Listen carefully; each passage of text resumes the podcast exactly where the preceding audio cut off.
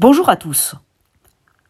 En 1688, dans son ouvrage majeur Les caractères, l'écrivain français Jean de la Bruyère écrivait que tout est dit, et l'on vient trop tard depuis plus de 7000 ans qu'il y a des hommes et qui pensent.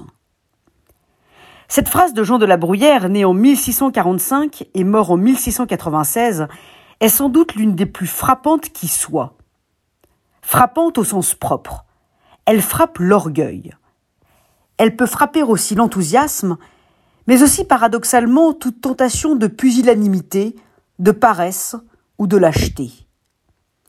Tout est dit, et l'on vient trop tard depuis plus de 7000 ans qu'il y a des hommes et qui pensent. Oui, tout a déjà été dit, donc les soi-disant pionniers de la pensée ou de l'écriture n'ont qu'à bien se tenir. Rien de tel pour découronner toutes nos idoles. Nietzsche, mais il n'a rien inventé. Descartes, Montaigne, mais quel copieur. Et Socrate, n'en parlons pas. Sans parler de nos contemporains. Ainsi donc, le savoir aurait-il toujours été là? On n'inventerait jamais rien.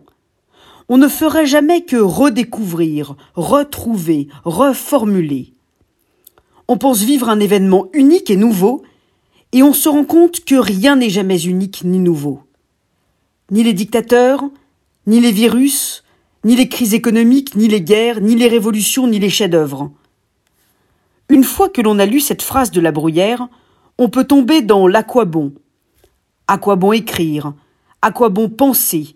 Puisque l'on ne fait que repenser, que réécrire, que redire. On peut aussi lire cette phrase comme un appel. Toi qui es né trop tard, repense, réécrit, redit. Ne laisse aucun questionnement dans l'angle mort de ta génération.